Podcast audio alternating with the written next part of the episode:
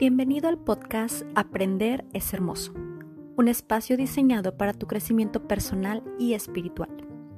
Yo soy Andrea Figueroa y si lo eliges, te acompañaré a descubrir la magia de aprender de las experiencias de tu vida y usar ese aprendizaje a tu favor para alcanzar el éxito que deseas.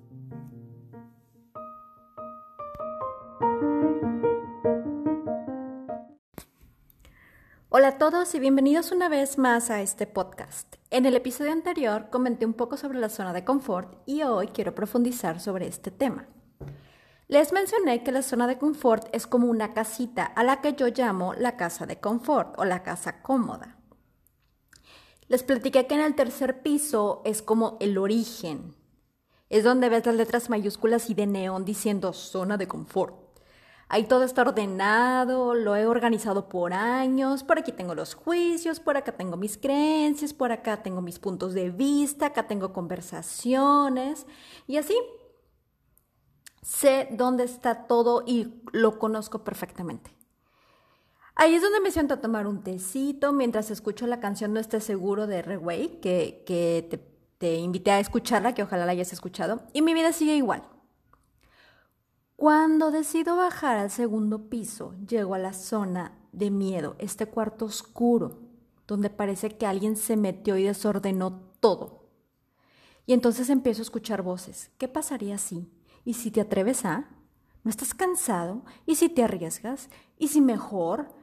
¿Qué ganas con quedarte donde estás? Y todas esas voces son amigos, familia, anuncios, conferencias, talleres, post, etc.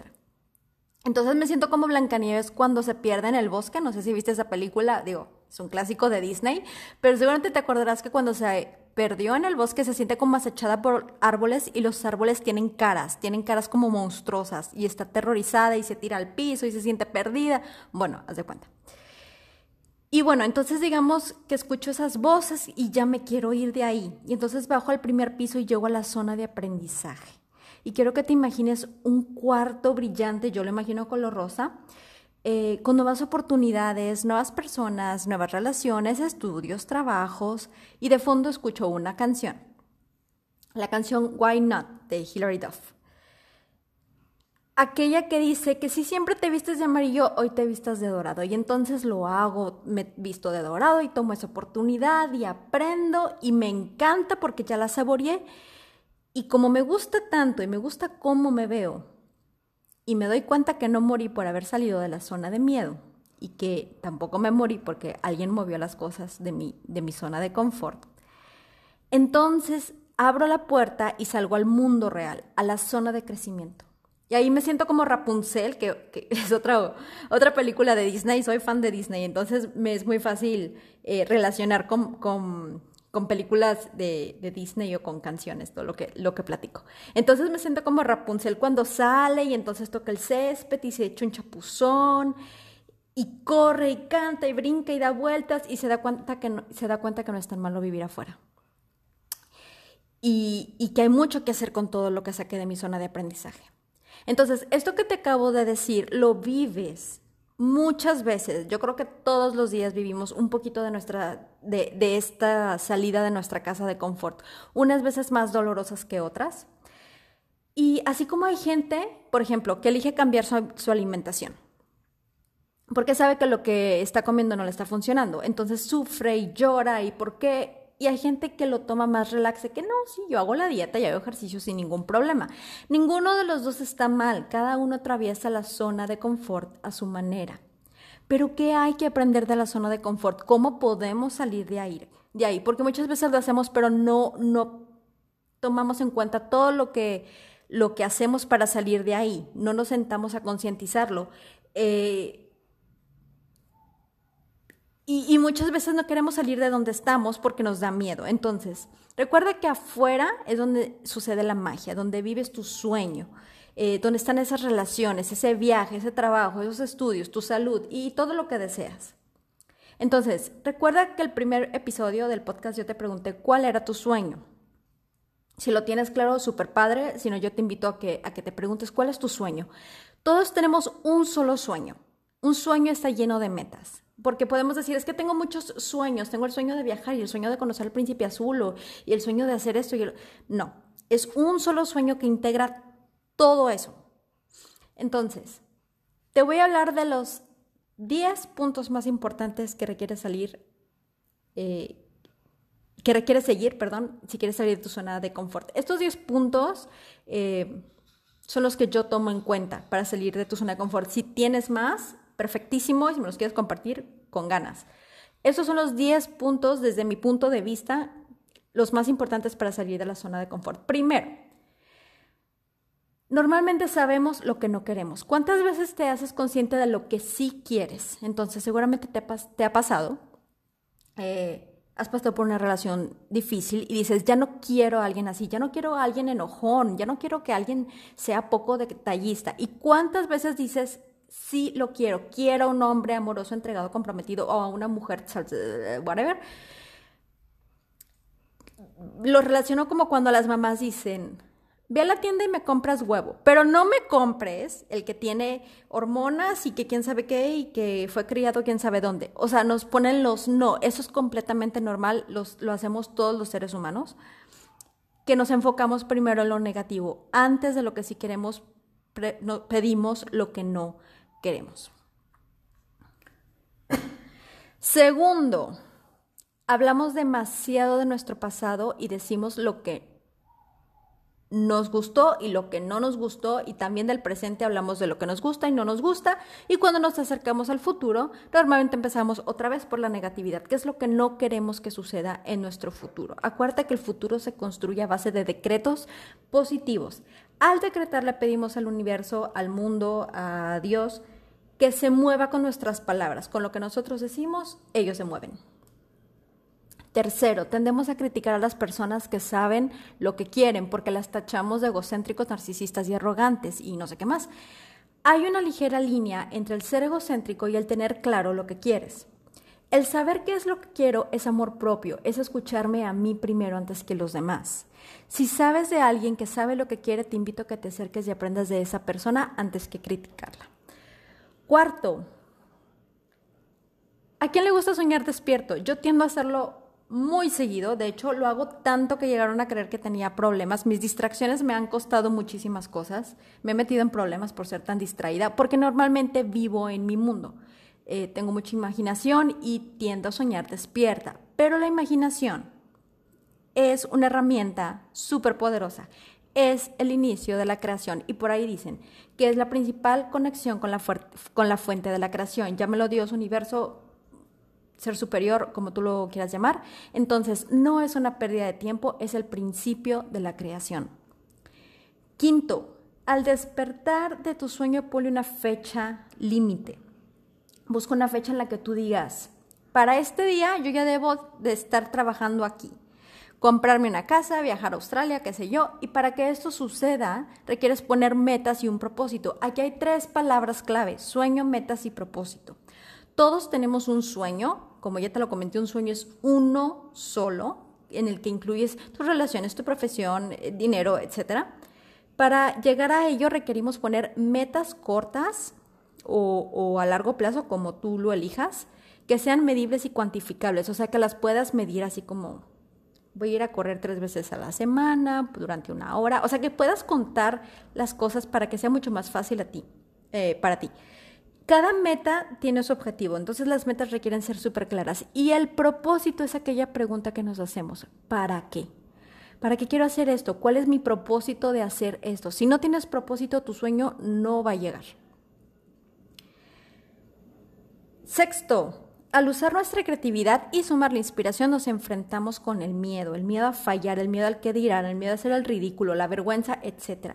Esos miedos se hacen más pequeños al usar tu creatividad y, sentir, y sentirte inspirado. Por ejemplo, este podcast. Yo que soy normalmente tímida, al, siempre he tenido miedo de qué van a pensar, la gente no le importa lo que yo digo, etcétera, etcétera. Entonces, es un gran reto para mí hablar en un podcast.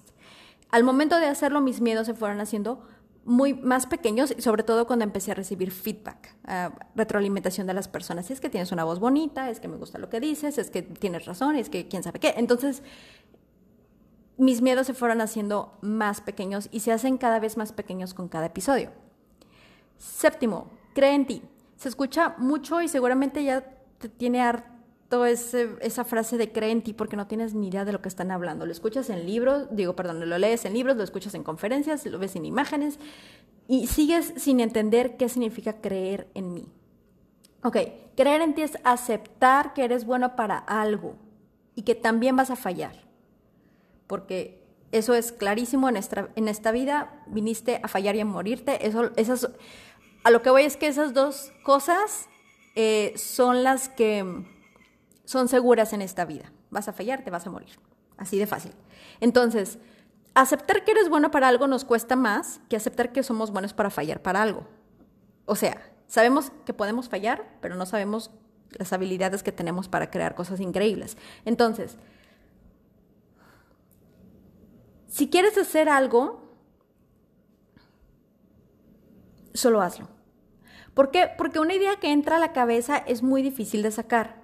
Entonces, si sueño con hacer música, pero alrededor todo me dice que tengo que ser abogado, yo mismo, yo misma, perdón, me hago ideas de, bueno, si soy abogada es porque, porque soy buena, porque entiendo, porque se me es fácil defender gente, eh, aprender leyes, qué sé yo, ¿verdad? Y a lo mejor la música no es para mí, o sea, yo misma me estoy coco de que la música no es buena para mí. Sin embargo, esa idea ya entró en mi cabeza y si entró en mi cabeza es porque mi cuerpo sabe que sí soy buena en la música y que si me doy una oportunidad eh, voy, a, voy a aprender rápido algún instrumento, a cantar, no sé.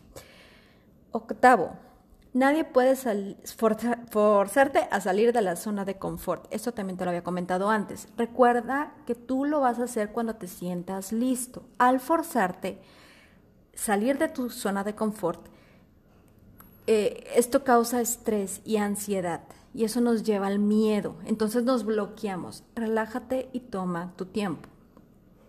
Noveno, la ansiedad puede venir con la producción, o sea, con el hacer, vivir en el hacer, eso produce ansiedad porque buscamos tener el control todo el tiempo. Si no hay control, no salimos de nuestro propio control. O sea, del autocontrol, vaya. Te lo digo por lo ansiosa que soy. Entonces, si eres ansioso, eh, seguramente me entiendes. O a lo mejor no eres ansioso como tal, pero tienes momentos de ansiedad, porque todos los tenemos, entonces entiendes lo que te estoy diciendo. Busca mantener un equilibrio y moverte siempre al ser, a quien soy realmente, y ya cuando estoy movida hacia el hacer, entonces, perdón, cuando estoy movida hacia el ser, busco hacer y entonces tengo la fórmula poderosa ser más hacer es igual a tener. Décimo, muy importante, Sal de tu zona de confort en urgencia y no en emergencia. Esto es, sal porque sabes que dentro no tienes lo que quieres, entonces te urge salir. Las personas que salen en emergencia es porque pareciera que alguien le prendió fuego a su casa de confort. Se dejan ir por sus emociones y no paran. A falta de inteligencia emocional, esto es muy común. ¿Qué pasa cuando sales en emergencia? Te olvides de la gente que te ama, te olvidas de la gente que te ama y de tus pasiones. Dejas a tus amigos y a tus familiares y a tus pasiones en tercer plano, ni siquiera en segundo, en tercer plano, porque primero te enfocas en lo que sea que ya le prendió fuego a la, a la casita de confort. Ten cuidado, no hay prisa. Usa tu inteligencia emocional porque sí la tienes. Y si te diste cuenta que la regaste, regresa y reconstruye la casa solo que te quédate en el primer piso, en la zona de aprendizaje. Eh, esto lo relaciono con una película con Reese Witherspoon que se llama Sweet Home Alabama. Precisamente habla de esto, de la emergencia que ella tiene por salir de su zona de confort. Entonces se va sin mirar atrás, se va sin pensarlo, solamente se va. Y un día tiene que regresar y se dio cuenta del desbarajuste que, que dejó para andar a las carreras. Tu zona de confort no es tan mala. Ahí tienes todo tu ser, tienes tus creencias, tienes tus puntos de vista. No es mala, no es malo. Lo malo es quedarse ahí y no aprender. Entonces, eh, ten cuidado de, no salir en emergencia. Te invito a que de tarea hagas un plan siguiendo estos 10 puntos. Escribe tu sueño, ponle propósito, escribe tus metas, eh, como te comenté, medibles y cuantificables, ponles fecha, y cuando hayas alcanzado una nueva, ponte otra más grande. Si tienes miedo, empieza con pasos pequeños, con metas pequeñas, vas a ir agarrando confianza y hasta te vas a llegar a preguntar por qué me puse tan poco o tan chiquito eh, si yo puedo lograr cosas más grandes. Si no tienes idea por dónde empezar, escribe qué te reta, lo opuesto a tu zona de confort. Escribe lo opuesto a tu zona de confort. Y ponte, ¿qué es lo que quiero hacer? Viajar, aprender otro idioma, visitar a alguien, pedir un trabajo en cierta empresa, hablar con mi jefe, qué sé yo te invito a que escuches las canciones que te, que te dije, que se llaman No estés seguro de R-Way y Why Not de Hilary Duff, así como te invito a ver las películas que mencioné que son eh, Blancanieves, eh, Enredados y Sweet Home Alabama. Estoy segurísima que te van a encantar. Con esto cierro el día de hoy. Te invito a seguirme escuchando y a seguir aprendiendo juntos. Me despido de ti deseando que tu día refleje la luz, la magia y el poder que hay en ti. Te mando un abrazo, hasta pronto.